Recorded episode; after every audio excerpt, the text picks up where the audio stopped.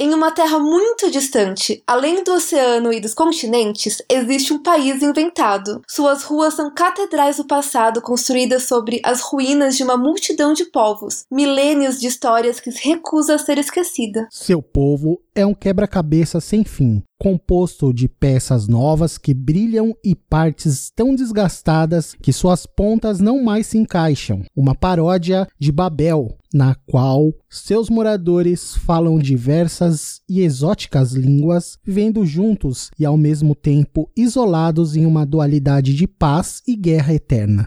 Esse é um país estranho, encantado, repleto de belíssimas orações. Um país que perdoa, abençoa e protege. Uma terra prometida de soldados e religião, turistas, flashes, armas e kebabs. No episódio de hoje, nós vamos desvendar Israel, o país dos plot twists. Então, coloque suas botas de aventura e descubra o que acontece quando uma brasileira, morando na Nova Zelândia, decide se converter ao judaísmo e mudar para essa terra de estrangeiros. Venha se aventurar em um país novo, com séculos de tradições, no PQPcast. Por quê?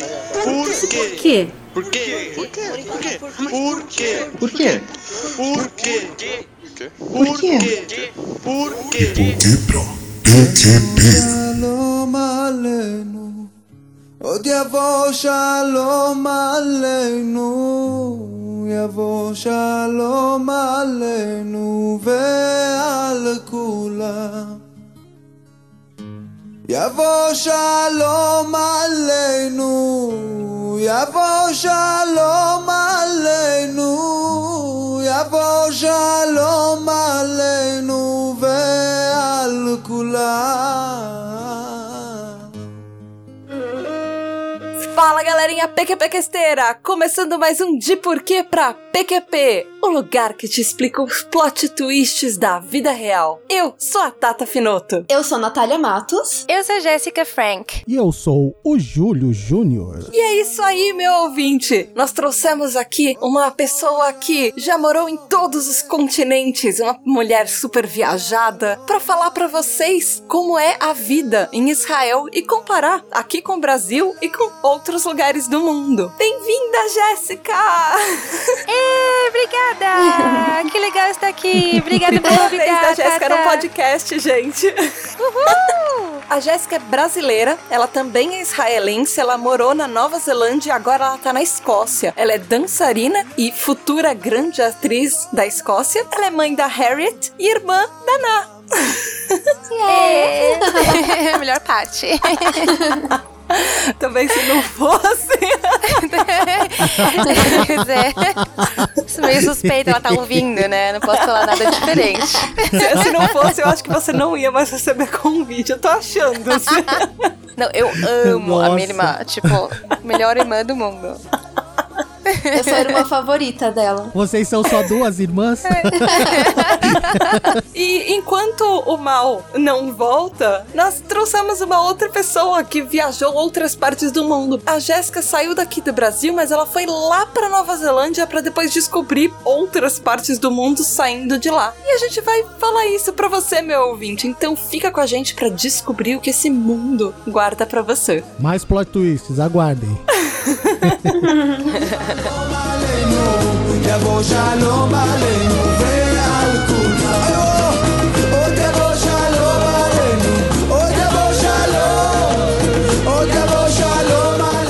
E, gente, começando aqui, Jéssica, pouquinho sobre Israel, porque ele é um país super novo, né? Ele foi fundado há pouquíssimo tempo. O que, que você descobriu dele, assim? Pois é, na verdade, quando eu fui morar em Israel, eu não sabia muito sobre Israel. Eu sabia uma coisa, que eu queria ser judia. Eu estudei bastante sobre judaísmo e me apaixonei por judaísmo e decidi que o melhor lugar para eu me converter seria Israel, estando imersa na religião e na cultura. E eu, na verdade, eu aprendi uma- o que eu sei de Israel lá. É um país bem novo, como você disse. Ainda há muitos conflitos em questão de religião, cultura, história. Você não vai encontrar 10 pessoas em Israel que concordam na mesma história e na mesma coisa. É um país cheio de amor, de paz, mas também de brigas e guerras. É um país bem confuso, eu diria. Tem vários lados e cada lado acha que tá certo, mas também é um país maravilhoso. Lindo, lindo, lindo. Foi uma honra morar em Israel por cinco anos. E ele foi construído por causa de um tratado da ONU, né? Você falou é, 1947 porque o tratado foi assinado em 1947. Isso, exatamente, exatamente. Em 48 virou oficialmente Israel e foi dado aos judeus oficialmente. Então, uma coisa que eu acho muito legal dessa parte do ressurgimento, né, de Israel, porque se você perguntar para os judeus, né, ele só tá ressurgindo a cidade que já tava lá.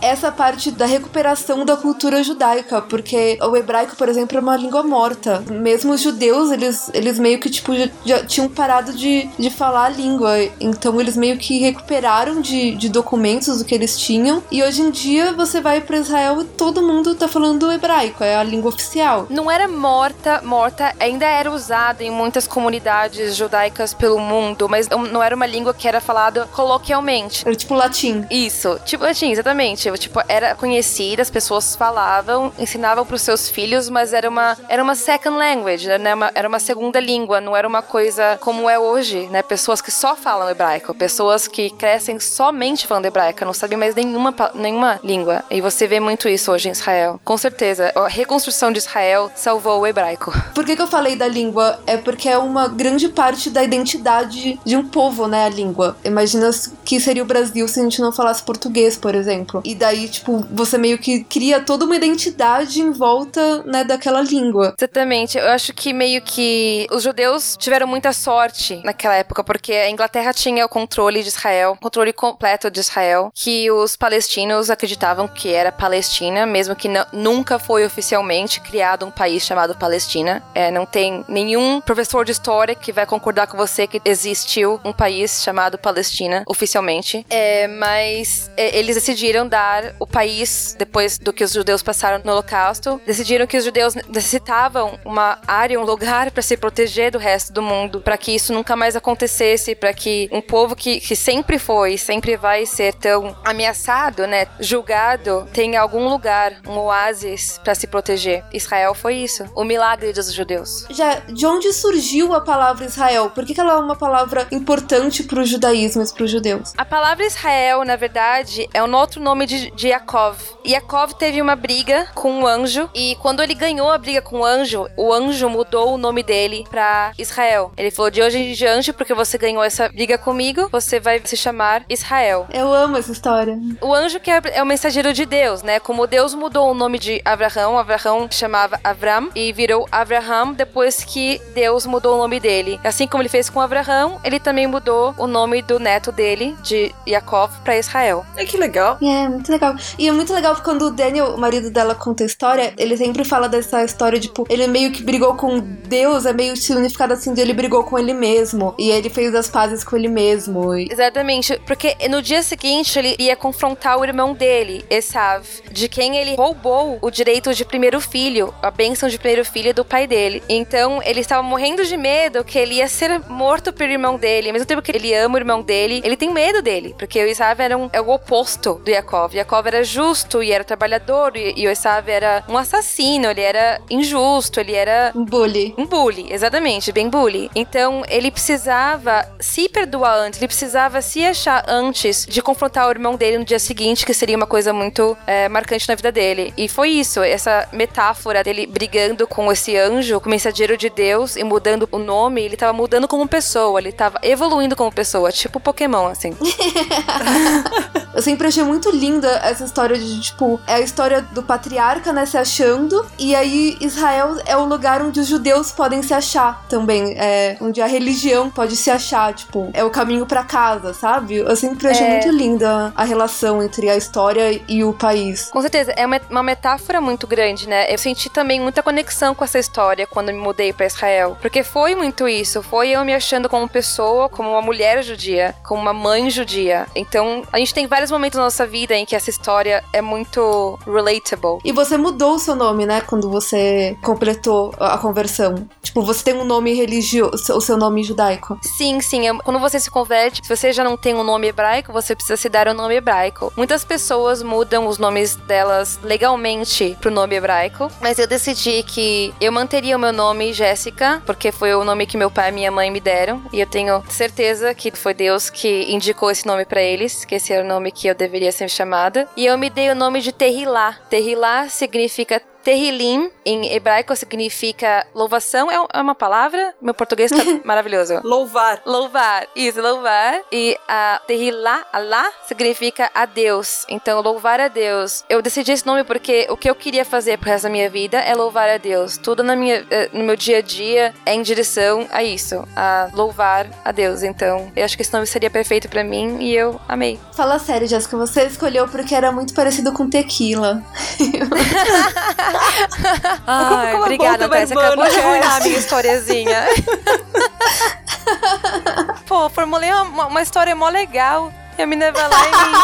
Não, brincadeira. Eu... Eu não bebo há três anos. ah, porque eu tava amamentando virou reunião do Ice. antes disso. Oi, meu nome é Jéssica, eu não bebo há três anos. Com uma lágrima nos olhos, todo mundo muito bem, Jéssica.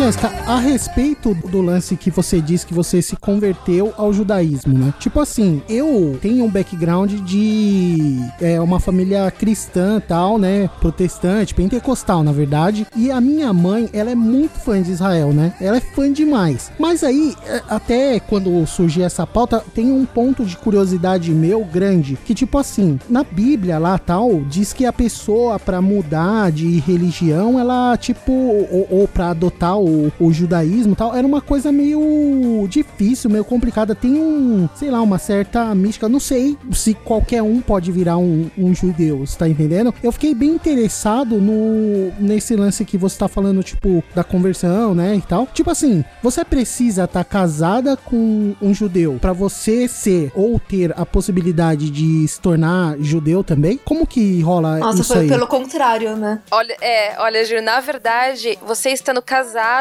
ou namorando ou envolvida com um judeu ou uma judia, se você for um homem, dificulta a sua situação. Judaísmo quer que você se converta por uma razão e uma razão somente que é querer ser judia e adotar a vida judia resto da sua vida. Eles querem saber que você está fazendo isso por motivos certos, não pra se casar, porque as pessoas que se convertem pra se casar, eventualmente, porque não estão fazendo isso de coração, vão parar de fazer as mitzvot que a gente chama, né? Os good deeds. Como é que você faria em português? Os bons As- atos. Boas ações. Os bons Ah. atos, exatamente. Você não faria isso porque você realmente está querendo fazer por Deus. Você estaria fazendo por outra pessoa e não duraria. É, o judaísmo tem uma crença que cada judeu que existe que não está fazendo as coisas certas é uma perda enorme pro mundo. Porque os judeus, a gente acredita que estão aqui para ser um espelho pro mundo. Está sendo um exemplo de boas ações pro mundo. Que não estou dizendo que é no momento. É, eu acho que tem muita coisa errada hoje em dia, mas para isso que a gente tá aqui, para ser um bom exemplo pro mundo. Então, não, é na verdade converter pro judaísmo é sem, assim, dúvida nenhuma, a conversão mais difícil que existe para qualquer outra religião. O judaísmo não é uma, uma religião que está procurando convertidos, é, como é que chama? É, como algumas alguns cristianismos são, como é que chama? É, Como pentecostal mesmo é, né? Que é Isso, que-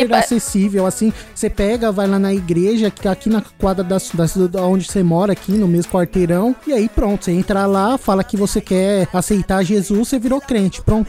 É. Exatamente. Tipo, Eles não. Não é a mesma coisa, isso eu entendo, mas quais são os requisitos para você converter, caso você queira ser um religioso aí do judaísmo e tal? Não sei se é um judeu, né? Se automaticamente quando você se converte, você vira um judeu. É, Eu Não já sei. ouvi que você Mas tem que ser negado três vezes, não é? Então, tem vários pré-requisitos. É uma coisa bem complexa. Uma delas, sim, Tata, é Rabino tem o dever de te negar pelo menos três vezes pra saber que você está sério sobre isso, que você não vai desistir, não importa quantas vezes eles falam não. Você tem que estar vivendo em volta de uma comunidade judia, você tem que estar presente, você tem que estar vindo e participando, é, o que significa três vezes por dia na sinagoga, se você é homem. Três vezes por dia? Três vezes por dia. Ah, mas você tem que ir lá? Homens têm que estar juntos. Homens a gente chama minyan, Não, que é um conversão. é. Ah, não, não, entendi. não. Homem Não? sempre, sempre. Ah. Todo homem, todo homem judeu, todo, Todo dia, dia? três vezes por dia, tem que estar juntos em algum lugar pra rezar juntos. Ah, Você não, tem tá, que ter pelo precisa menos ser num... Eu esqueci o nome. Na da sinagoga. na sinagoga.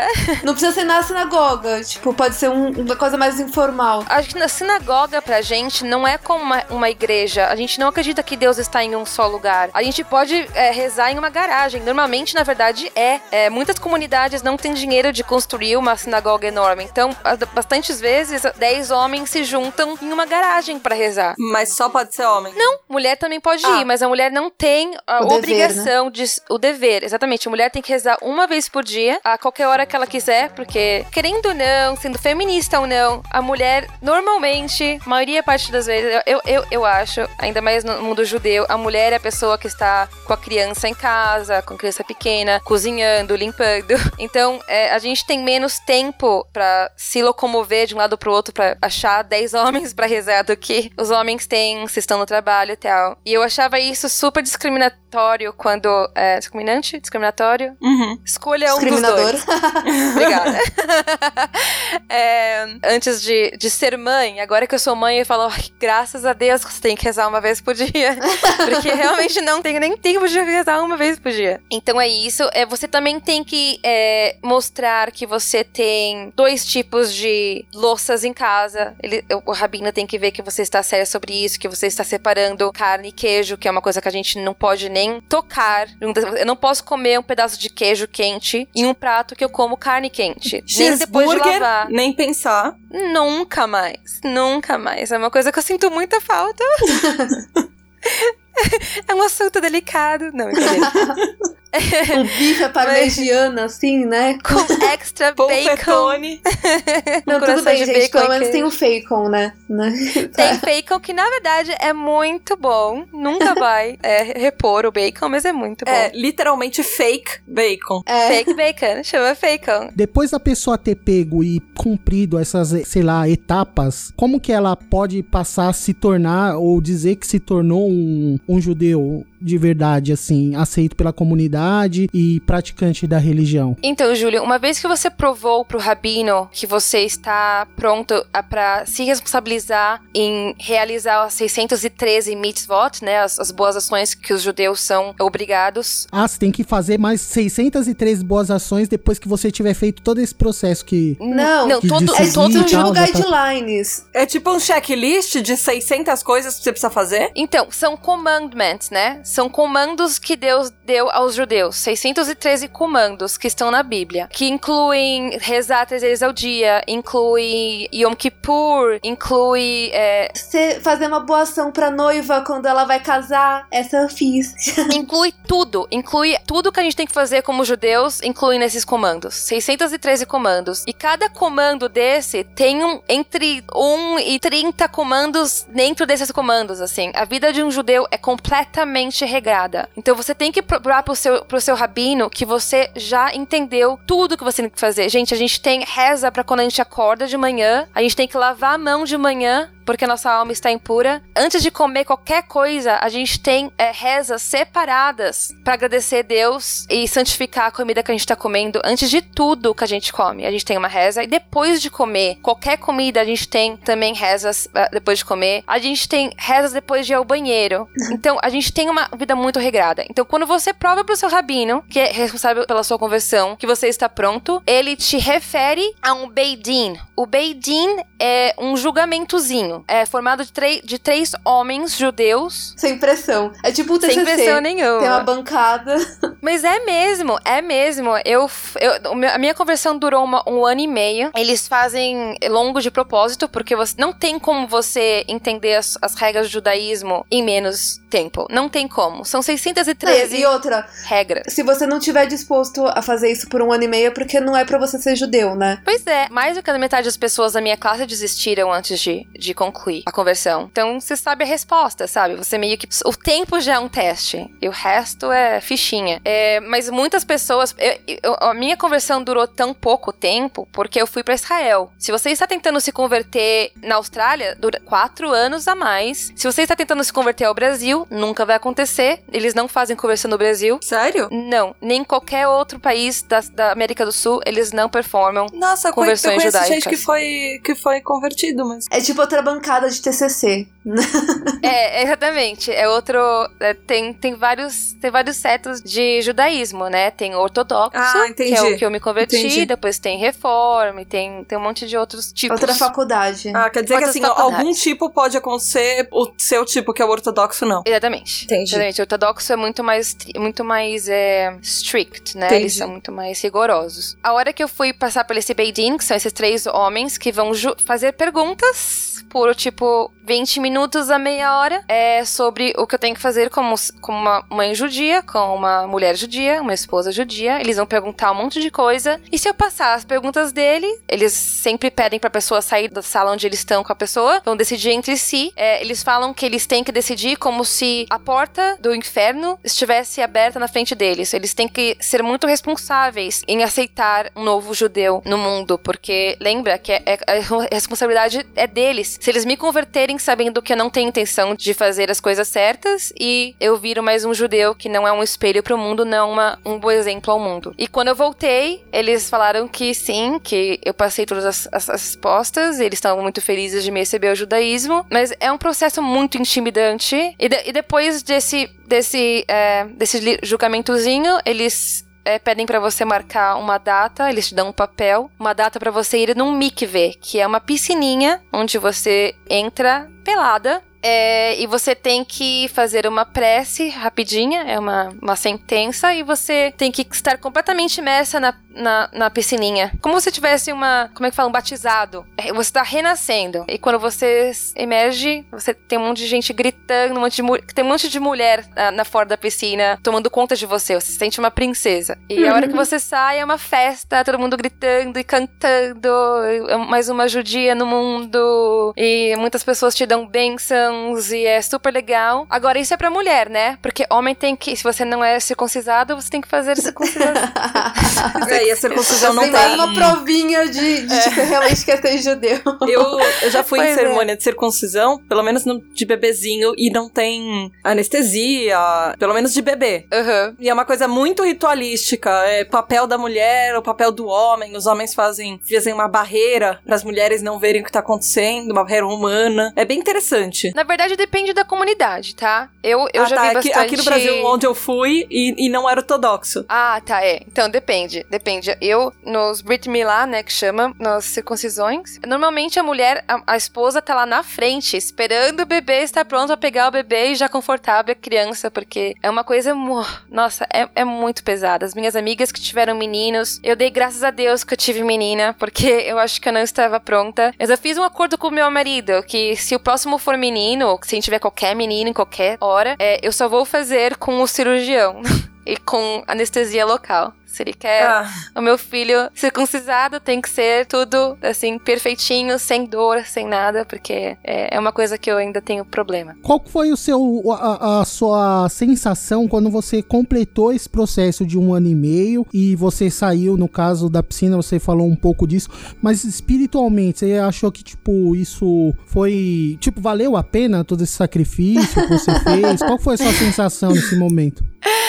Ai, gente, olha, é tão difícil de falar, assim. Espiritualmente, você passa por um processo tão grande que acho que o processo espiritual é muito mais gradual do que simplesmente, pronto, baixou na piscina, virou judia. Você vai virando judia aos pouquinhos e ali você só oficializou o fato de que a sua alma judia foi integrada à sua alma original. Eu acho que eu nunca me senti que eu, que eu cumpri algo tão importante na minha vida. Eu não tinha minha filha ainda, tá? Não me julguem. É, eu- foi uma coisa muito especial. E foi uma assim, coisa muito, que você fez muito. por você, né? Foi por mim, com certeza. Eu nunca teria feito isso por ninguém mais ou por outra razão. Porque é, é uma decisão pra vida inteira, gente. É uma, é uma decisão que eu vivo todo dia. Eu cubro meu cabelo pra sair de casa. Eu uso saia todo dia. Eu não tenho um par de calças. É uma decisão que você leva pra sua vida inteira.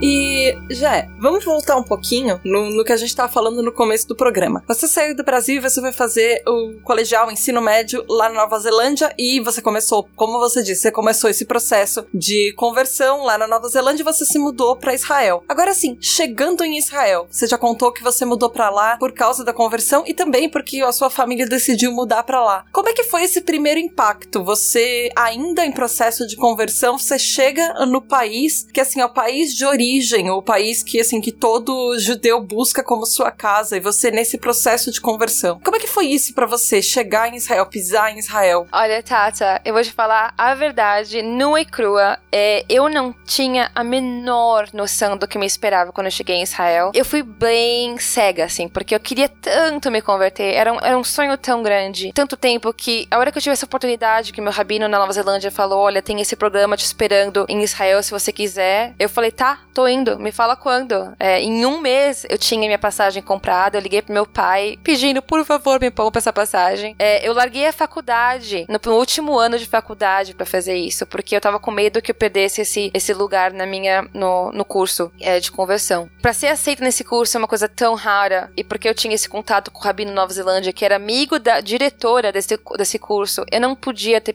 é, perder essa oportunidade. Então eu fui sem saber de nada. Eu sabia coisas bem básicas de Israel, ouvi coisas muito boas, ouvi muito, coisas muito ruins, mas fui. Mergulhei. Ah. A hora que eu cheguei lá, Não, desculpa, deixa eu fazer só uma correção. Eu falei que você já era casada quando você foi pra Israel, não, você casou lá. É. Você já tava com, você já- tava noiva quando você foi pra lá. Não, não. Não, não, não, não. Eu, eu tava. Eu, eu tinha namorado com o Daniel antes. é, a gente tinha namorado e acabado, acho que umas cinco vezes, porque eu o amava muito, mas era uma coisa que. O problema da religião era uma coisa que a gente não tinha como passar reto. Então a gente, a gente já tinha acabado já há dois anos quando eu fui pra Israel. É, ele passou um ano na, na, na Europa viajando e eu tava fazendo faculdade. Então a gente ficou. Nós ficamos meio que amigos, nos falamos cada três meses. Quando ele chegou na Nova Zelândia, três meses depois eu me mudei pra Israel. A gente se ah, eu falou achei que bastante. vocês tinham ido juntos. Não, Não. não, não. Eles não estavam nem Não, ele, na verdade, ele veio pra Israel Nem me nada. seguir.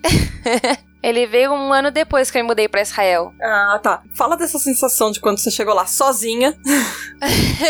Foi, foi a coisa mais assustadora que eu já fiz na minha vida, gente. Olha, eu mudei pra Nova Zelândia quando eu tinha 17 anos e nada podia ter me preparado pra chegar em Israel aos 22 anos. Foi assim, foi muito assustador. Eu cheguei, eu fui direto pra um kibbutz. Pra quem não sabe, kibbutz é uma comunidade meio socialista, meio não, completamente socialista. Hoje em dia não todos os kibbutz são socialistas, né, comunistas, mas aquele lá era aquele tipo de, de fazendinha em que as pessoas trabalham em diversos tipos de trabalhos na fazenda ou fora da, do kibbutz, mas ganham a mesma coisa, todo mundo ganha a mesma coisa, é uma coisa. E o kibbutz que paga por é, é, saúde, é, carro, tipo, todo tipo de coisa. É, o dinheiro é de todos, meio isso. E todo mundo lá falava hebraico. É, tinha muito pouca gente que falava inglês lá. Você já falava hebraico? Não, eu falava bem pouquinho. Eu sabia soletrar em hebraico, Crash sabia course. falar, oi, tudo Ou bem? você aprende. Não, crash course. Completamente. Tipo, eu não tinha noção do que eu tava me, me metendo. Eu lembro que meu pai sempre me fala que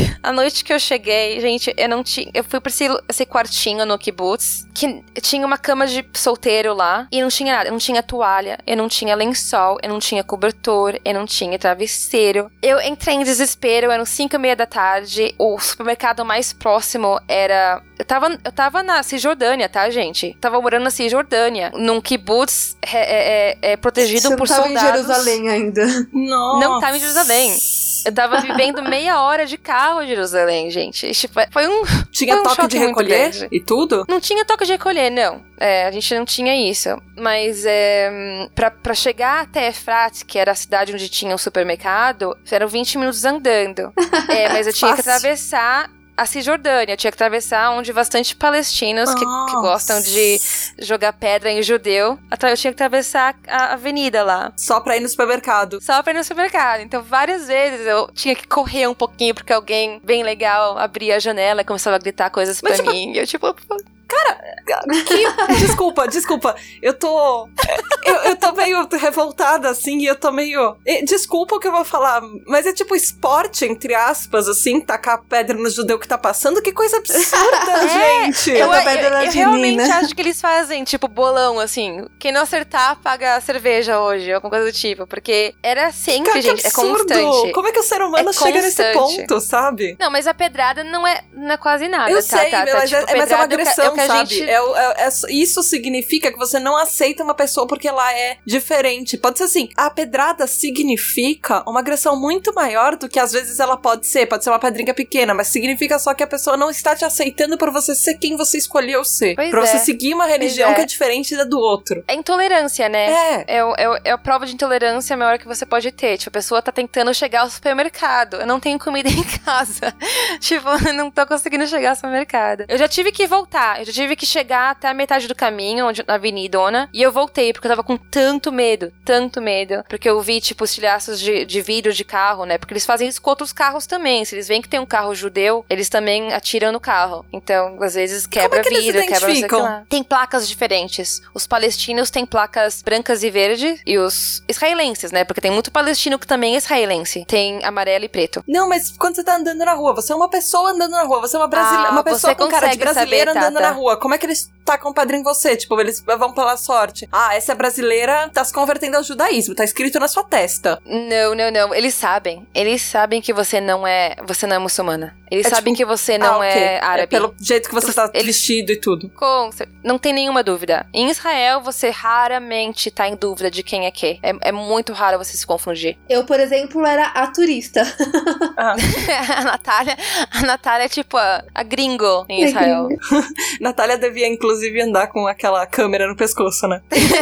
Eu sei que ela não tem nenhuma camiseta de florzinha. Próxima vez que é, você ia for pra algum agora, lugar, né, eu te dou uma camiseta de florzinha. Meu, pior é que eu acho que vezes eu me, eu me visto mais como judia do que a Jéssica, porque eu não gosto de calça. E várias pessoas me perguntam se eu sou religiosa, se Verdade, eu sou verdade. protestante, se eu sou não sei É o quê. verdade, a Natália se encaixou direitinho em Israel. E assim, retomando, você conseguiu ir no supermercado, você voltou bem, você Sim, sobreviveu, a gente tá vezes. conversando com você Imagina, hoje, eu- eu porque tinha você sobreviveu de alguma maneira. Uma vez por semana eu me aventurava a ir lá. Não, mas duas vezes por semana eu tinha que ir pra Jerusalém, que eu tinha aula lá. E duas vezes por semana eu tinha que ir pra Efrat, que é nessa cidade onde tinha supermercado, porque eu tinha aula lá também, de judaísmo. Então, era uma, Aventura? um- uma aventura e meia. É, tipo, era, era bem assustador. Mas você se acostuma, porque tem- chega uma hora que simplesmente chega a ser a sua vida. Não é mais, ah, que assustador. É tipo a minha vida. Tem que tomar cuidado. É como viver no em São Paulo, sabe? Você, tipo, você, você começa a entender Ah, os sim, é. perigos, os- o que é mais perigoso, o que é menos perigoso. Então, meio que eu me acostumei. Mas, é, na verdade, gente, eu tenho um negócio que chama tramp, né? Que é, é pedir carona lá em Israel. Então, se você tá pedindo carona dentro de uma cidade isolada, tipo Efrat, que tem que é só judeu, ou em, no kibbutz que eu tava ficando, que era amigo dela Os, que também era só judeu, é uma coisa. Você sabe que você tá pegando carona com uma pessoa judia. Que ela é confiável, Né? teoricamente. é confiável. Brother. Agora, quando você. é brother, é brother, né? Na maioria, do- maioria da- das situações. Você pode não conhecer Mas a pessoa e nunca ter visto na vida, mas ela é brother. Mas ela é brother, porque tem esse sentimento em Israel. Você vive com tanto medo que, que você acaba se juntando com, todos, com, com, a com as pessoas que pensam como você, porque você meio que precisa desse contato, sabe? Agora, é, se você tá tentando tramping de Jerusalém pra Cisjordânia, não tem esse tipo de coisa, porque tem palestinos, tem é, beduínos, tem todo tipo de nacionalidade em Jerusalém, morando em Jerusalém. Então, quando você tá pegando a carona lá, você não sabe com quem você tá pegando carona. Todo mundo que eu conhecia me proibiu de fazer isso. Falou, Jéssica, é perigoso. Mas, às vezes, eu perdia o último ônibus à noite. E Ah. eu tinha que chegar na minha casa. Então eu fui- ia lá e arriscava pegar uma carona de Jerusalém até o meu kibbutz. Ah, que Gente, bom! É tipo a primeira vez que eu tô sabendo isso. É, Eu, Eu ia te- eu- era a minha próxima pergunta, se, se você sabia disso, Natália. cara, eu sou suicida. é, eu não devia ter falado isso. Caronas com estranhos. Então, Ná, deixa eu te contar uma coisa. Eu pegava carona em Jerusalém.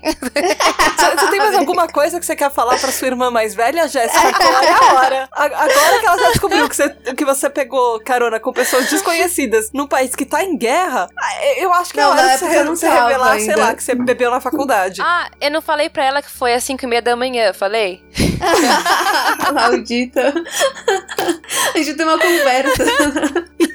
É a coisa mais fácil, que você não vai ficar brava comigo na frente de um monte de gente. E ela vai precisar ir pra Escócia pra te dar uma bronca Eu pessoalmente. É. vou, não se preocupa. Eu vou. Agora, agora, quem sabe, ela vai ficar um pouquinho mais perto de vir pra cá. E como é que foi essa adaptação, assim, tirando as caronas às 5 horas da manhã com pessoas completamente desconhecidas? Olha, a necessidade te faz ter coragem, viu? Você quer chegar em casa, você acabou de. Eu, eu, na verdade, eu vou te falar, eu não, eu não era a judia mais exemplar do mundo enquanto eu tava me convertendo. Eu ainda, sabe, queria ter uma vida social e no kibbutz não tinha nada. Então eu acabava ficando em Jerusalém com os meus amigos, que na verdade eu tinha amigos na Nova Zelândia que se mudaram pra Israel. Pra fazer o curso com você? tá? Não, não, ah, judeus, judeus mesmo, que Ah, decidiram morar na Nova Zelândia alguns anos antes de mim. E quando eu cheguei lá, eu, eu tinha esses amigos, né? Então foi ótimo que eu tinha pelo menos eles. Então eu passava bastante tempo em Jerusalém e acabava às vezes perdendo o último ônibus pro meu kibbutz. Então por isso que isso acontecia bastante. E não tinha nenhuma mama judia te esperando no, no kibbutz, falando: Olha Não lá, menina, que você chegou em casa. Não tinha. E eu não queria que ninguém soubesse. É tipo, morreu, eles, morreu. eles- É tipo. Ah, não, mais uma. Oh, well. Que bom que ela não era judia ainda. Horrível, Jéssica. Brincadeira. Então, mas, mas conta da sua adaptação, assim, teve alguma coisa muito difícil? É uma coisa que você se identificou tanto, que parecia coisa, alguma coisa de casa? Olha, nada. Nada, nada, nada.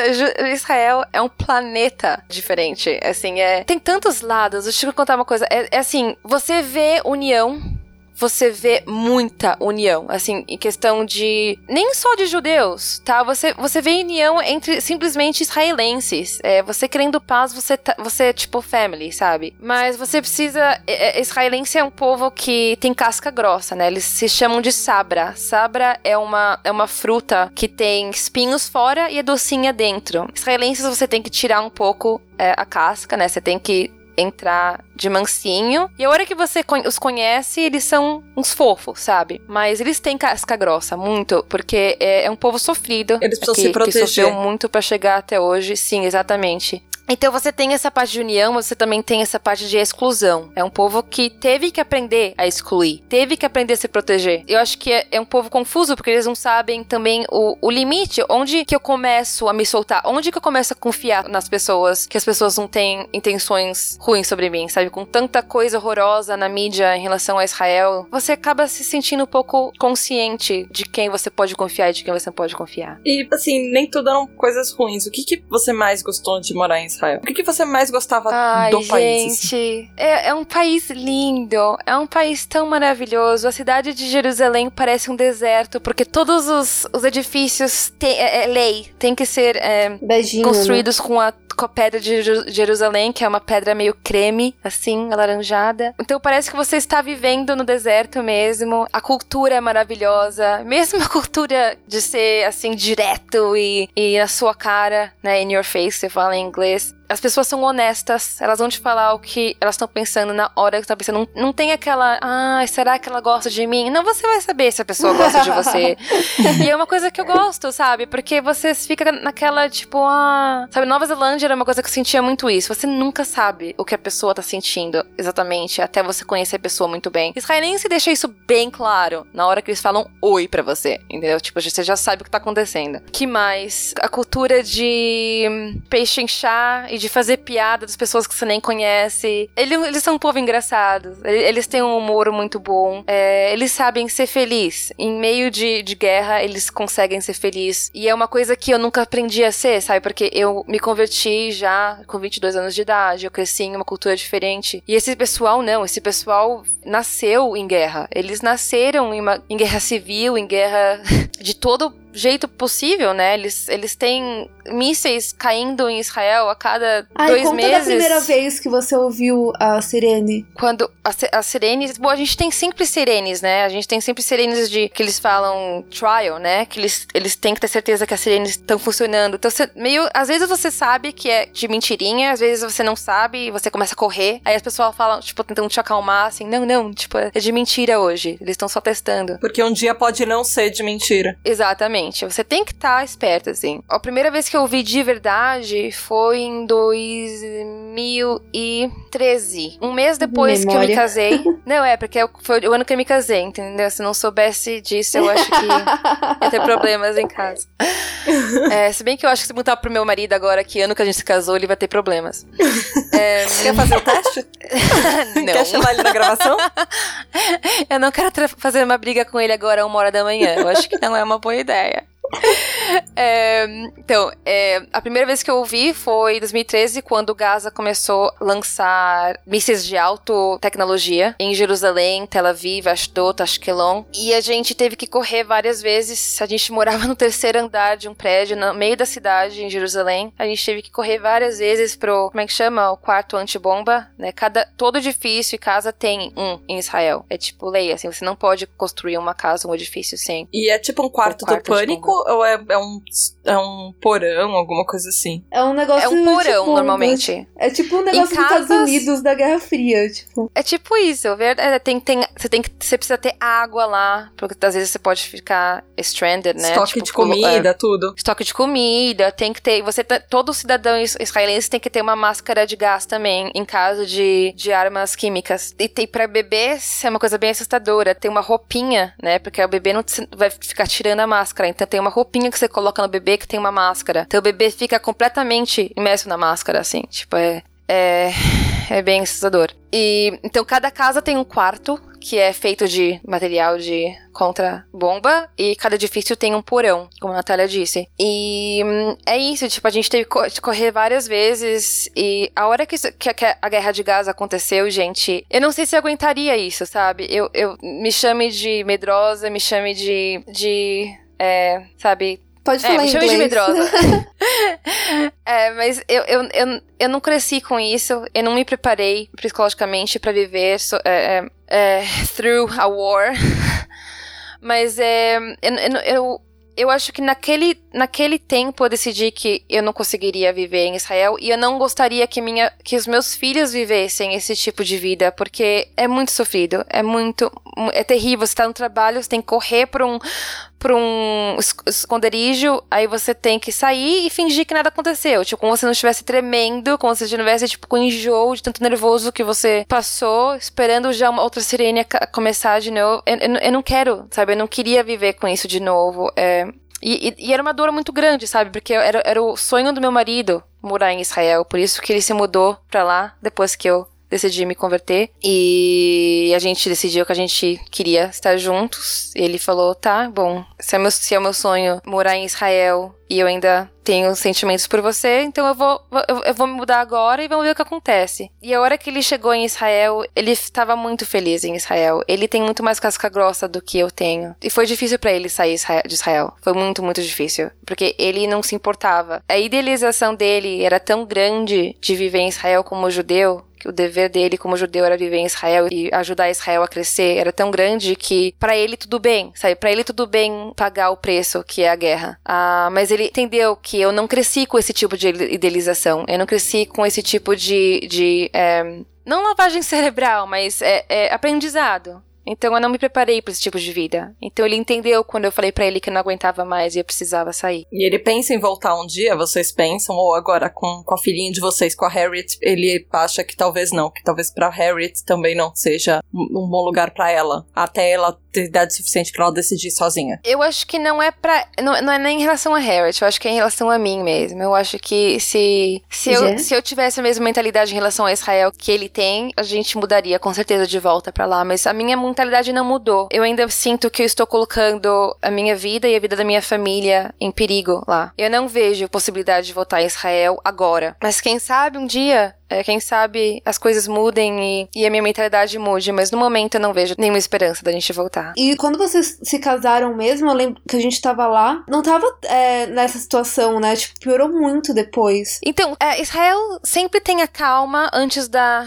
Da tempestade. Do da tempestade. Quando tá quieto, você começa a desconfiar, entendeu? Porque a gente passou por algumas guerrinhas, sabe? A gente sempre. Eh, não foi só a guerra dos mísseis, a gente teve stabbings também, a gente teve bombas. Uma bomba explodiu cinco quarteirões da minha casa. Nossa! Um ônibus explodiu seis quarteirões da minha casa. Uma família inteira foi esfaqueada na cidade antiga. Uma semana depois que a minha família. A cidade, a cidade antiga é, dentro, é um bairro dentro de Jerusalém. Jerusalém, exatamente. Não é tipo na cidade antiga, tipo, lá longe. Tipo, é um lugar que eles vão todo dia, tipo, é, é um tipo um point. É tipo é onde, é onde o muro das Paulo, assim. Exatamente, é onde o muro das lamentações fica. É mais porque assim, a gente não vai todo dia pro centro de São Paulo. Às vezes a gente pode passar anos sem pro centro ah, de São entendi. Paulo. A cidade antiga é onde tá o muro que a gente chama o muro das lamentações. E tem loja lá. Do lado tem, tem um shopping daqueles de rua, sabe? Que você anda, tipo. Tem um monte de lugar perto. Tipo, não é um negócio tipo, que você nunca, você nunca é um lugar passa. super histórico, mas é um lugar também que tudo acontece, sabe? É um lugar muito especial pros judeus, pros cristãos, pros muçulmanos, para todo mundo. É um lugar muito especial para muitas religiões, a cidade antiga. E, e, e, o que eu tava falando, uma família foi esfaqueada uma semana depois que a minha família tava comigo em Israel, depois que a minha filha nasceu. A gente passou na mesma ruinha na cidade antiga, uma semana antes de uma família, outra família judia tá passando por lá e foi esfaqueada. O pai e o rabino morreram. O filhinho de dois anos, que é a idade da minha filha hoje, teve que ter o pé amputado e a mãe quase morreu também. E é muito perto, sabe, gente? Você não tá falando de uma coisa que é uma hora da sua casa. Tipo, são 15 minutos andando da minha casa. É uma, um lugar onde a gente andava muito. É, então é muito perto. É muito risco que eu não queria mais correr, entendeu? É difícil até falar alguma coisa depois disso, porque você fica pensando, sabe? Eu tô me colocando no lugar da Jéssica e eu fico pensando, caramba, eu, eu acho que eu não conseguiria viver numa situação assim. Imagina que você acabou de formar a sua família com, com a pessoa que você ama e acabou de ter um filho que, que é uma pessoa, assim, que, daquele serzinho extremamente especial para você, que é uma parte de você. E eu tô me colocando no lugar da Jéssica pensando que eu entendo porque você queria sair de lá. para proteger. Eu sempre ouvi que a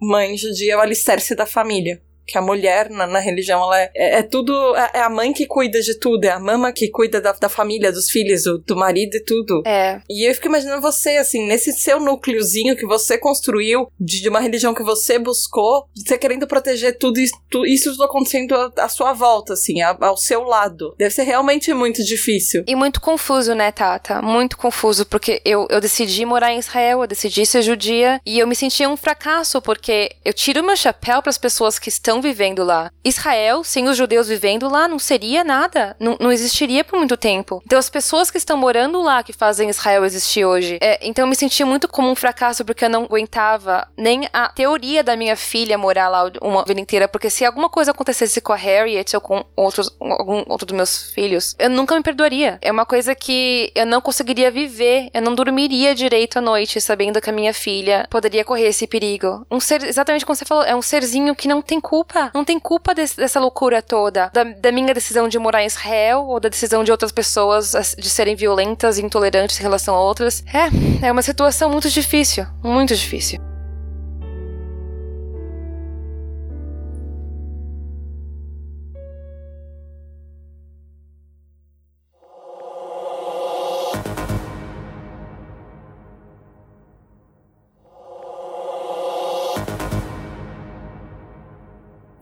Aqui, vamos tentar animar um pouquinho desse podcast, gente, porque não, não é não é só tiro, porrada e bomba, como o Maurício diria se ele tivesse aqui. assim, tem, tem partes legais, como você já falou, e tem um cotidiano que é completamente diferente de tudo que você já viveu em qualquer outro lugar. Sim, com certeza. É uma coisa que me chamou muita atenção quando eu fui lá vis- visitar pro casamento da Jéssica, era o Shabá. Primeiro que, que era uma coisa que pra gente continua sendo muito importante até hoje. Por exemplo, essa gravação só pode ser esse horário porque a gente teve que esperar o, o Shabá terminar na Escócia. Mas uma coisa em Israel, em, em particular, a cidade para no Shabá. Os restaurantes não abrem. E, assim, parece cidade do, do. Como que é aquele seriado de zumbi? Agora eu esqueci. Walking Dead? Da- da- É, Walking parecia Dead. Walking Dead, assim. Tipo, até, o, até o sol se pôr, tava todo mundo se movimentando. Tipo, tinha um monte de gente na rua, um monte de carro, de repente acabou, tipo, silêncio. O sol se pôs e, e de repente não tinha mais ninguém na rua. No máximo alguém andando. É tipo, não tinha carro na rua mais. Era tipo um ou outro só, tipo, muito raro. E nossa, tipo, isso pra mim foi muito choque, porque aqui em São Paulo é, é, tipo, não tem esse- uma hora que as pessoas param. Tipo, 5 da manhã tem trânsito, sabe? Pra, pra você chegar em algum lugar. E lá era tipo, acabou. Tipo, agora você fica em casa. Se você quiser, você pode até usar luz elétrica aqui, mas eu vou acender minha vela. tipo, É, então, é, esse negócio da semana, domingo é, é uma segunda-feira, né, pra Israel, pro país inteiro, é como funciona. Então, você, você trabalha domingo, segunda, terça, quarta e quinta. Aí, sexta-feira, como a Natália falou, o Shabbat começa no começo do pôr do sol da sexta-feira e termina no sábado, ao final do pôr do sol. É, então, são umas é um 25. período que você se resguarda, que você não faz nada de trabalhoso, é isso? Exatamente, é, uma- é um dia 25 horas e quebrado por semana que você reserva pra Deus, pra família, pra amigos, comunidade e natureza. Então você tem que se descolar de coisas cotidianas, né? Coisas que você faz a semana inteira. Você veste é, roupas diferentes, é, é, especiais pra Shabbat. Você faz é, refeições especiais com amigos, com família, com a sua comunidade. Você se conecta com as pessoas de verdade ao invés de ficar no celular. E... Então a gente também tem é, proibições do Shabbat, que é fazer faísca, fazer fogo, cozinhar, coisas assim. Eu ia te perguntar isso, como é que você come se você não pode cozinhar? A gente tem uma coisa bem cool chamada blech. É um prato quente. É um retângulo que fica quente, assim, que você coloca na tomada. Fica quente o dia inteiro. Então você, eh, você cozinha as coisas antes do Shabbat. Normalmente, na sexta-feira à noite, a comida ainda tá quente. Você come, você coloca a comida de, de, de sábado na, na- Deixar ele ligado você pode. Você não pode usar eletricidade, mas deixar ele ligado você pode. Você pode deixar ligado. Você não pode ligar, desligar e modificar. Ah. Ah, ah, Entendeu? Olha, olha essas... Tata, mas o que, eu, o que eu ia falar é, do Shabbat específico é também do negócio e do Shabbat Rush, que foi uma coisa que a Jéssica me explicou o que é. É o inferno na Terra, é isso que se chama. Shabbat Rush é o inferno na Terra. Depois de umas 10 horas da manhã na sexta-feira, todo mundo que não teve tempo, que é todo mundo, tipo 100% da população de Jerusalém, que não teve tempo de fazer compras antes da sexta-feira, vai pro supermercado. Ah, que E agradável. Você te... ah, É tipo Então tá Santos você. no final do ano, quando você tá tentando comprar papel higiênico. Não, Não, é- é- não. eu acho que é pior. É tipo todo. É toda sexta-feira é Black Friday. Não, mas é, gente, é exponencialmente pior. Você está falando assim, tá, se fosse nos Estados Unidos, seria uma família de três pessoas, uma família de quatro. Em Israel, as pessoas têm dez filhos.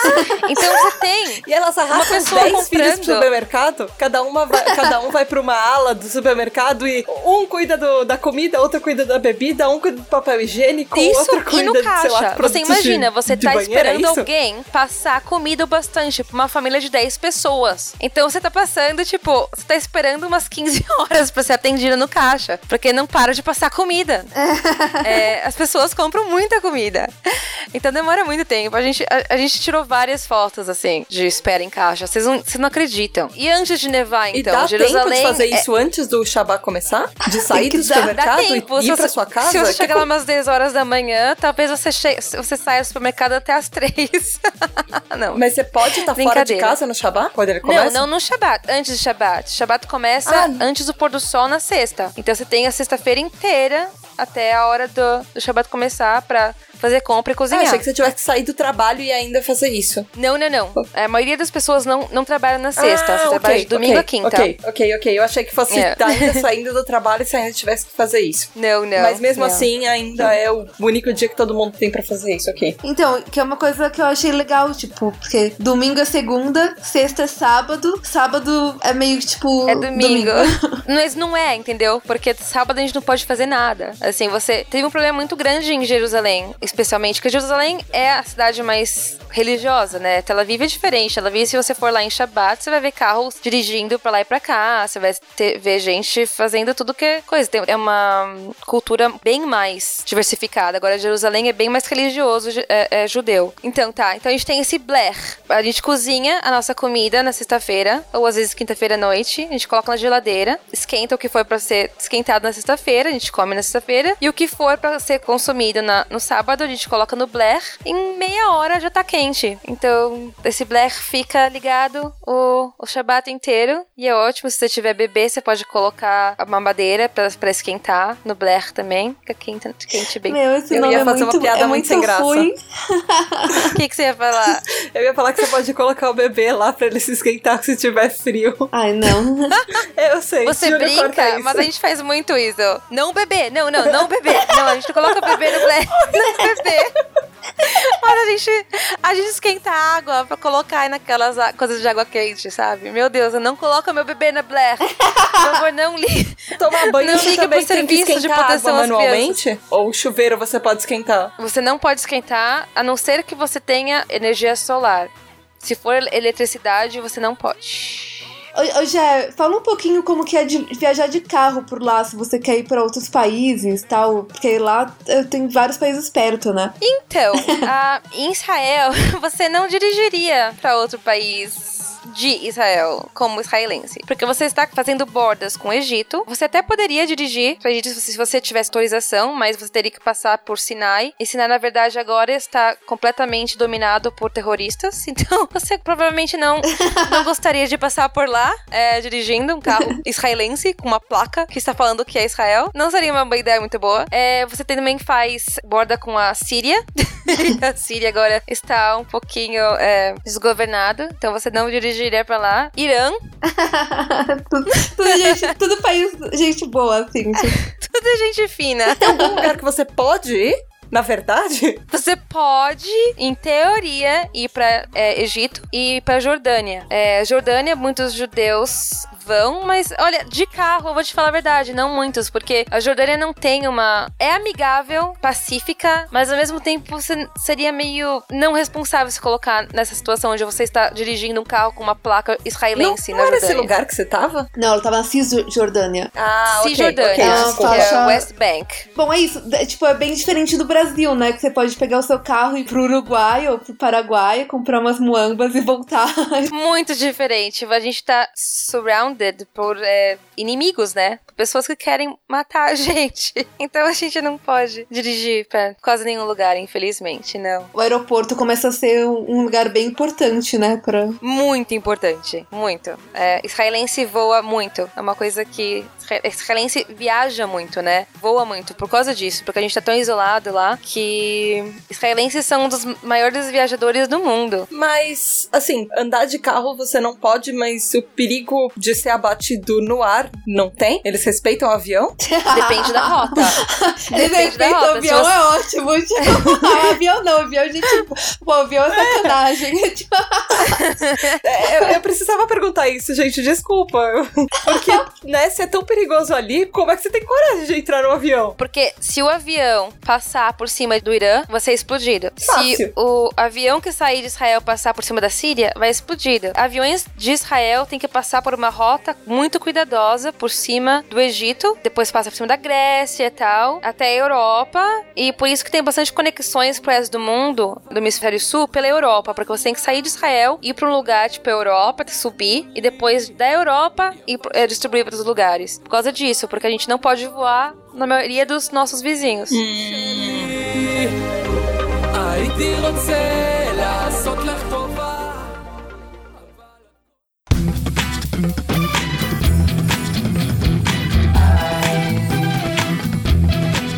Então foi isso, meu ouvinte. Se você quer pegar carona 5 horas da manhã com um piloto que vai passar em cima da Jordânia, deixa a gente saber. Não! Como é que faz, Julião? Você entra em contato conosco através do e-mail no pqp.pqpcast.com Ou você vai lá no Facebook, na página de Porquê pra PQP e conta pra gente todas as coisas que você deixaria de fazer no seu sábado, se você tivesse no Shabá. Ou você pode também ir no grupo Ouvintes do PQPcast lá no Facebook e contar pra gente todos os lugares que você já pegou carona e os seus irmãos não sabem. Ou se você quiser, você vai lá no Twitter, no arroba underline PQPcast, cola lá, deixa suas impressões sobre Israel, pergunte aí, tire suas dúvidas também, se tiver alguma pergunta que a gente não fez, que a gente tenta responder no follow-up no próximo. E já, você sabia que se você for lá no site do PQPcast e dar like em cada post, coraçõezinhos de amor, compreensão e ajuda aparecem na sua tela? Sério mesmo? Uau! Gente, o que, que as pessoas estão esperando? Vão lá agora! Então vai lá você também, meu ouvinte, e faça coraçõezinhos por um mundo melhor aparecendo aí na sua tela, porque tá todo mundo precisando disso. Gente, coraçãozinho de graça! Já, obrigada, muito, muito, muito obrigada por vir aqui contar todas essas experiências e foi, foi lindo. Foi uma conversa, acho que mudou a minha maneira de ver Israel, de ver a conversão e tudo, e espero que a dos ouvintes também. obrigada! Ah, gente, é meu prazer. Desculpa aí, de, primeiro de tudo, os erros de português. Eu não moro no Brasil já há 12 anos, então meu português tá enferrujado. E desculpa também ficar um, fazer a, a, a, conversa um pouquinho deprê, mas é a verdade. É tudo que eu falei é de coração. Eu amo Israel para sempre, mas é tudo tem os seus lados bons e ruins. E eu tentei ser o mais real possível com vocês, então eu espero que eu não, não, não eu não deixei ninguém depressivo depois da minha, das minhas confissões. E deixa pra gente seus contatos, como é que faz para te encontrar? Então, gente, eu tenho o meu Instagram, que é The Jewish Mama, M-O-M-M-A. Se vocês querem ver fotos minhas e da minha pequena e da minha vida louca na Nova Zelândia, Israel, é, é, Escócia, onde eu estou morando agora, e no Brasil também, vai lá e me visita e dá aqueles likes também que todo mundo gosta. e aqui nós temos uma tradição de convidado mandar alguém alguma coisa para PQP. Por favor, faça as honras. Aí, gente, eu não tenho como, como fazer outra coisa. Eu quero mandar o meu Landlord de Israel pra PQP. Eu tinha mofo nas, nas minhas paredes por um ano e o cara não fez porca nenhuma sobre isso. Então, meu amigo, vai pra PQP. Essa foi com gosto. Não, foi com gosto. Foi com gosto. Saiu bem essa. É isso aí, galera. Beijo of Tata. Tchau, tchau.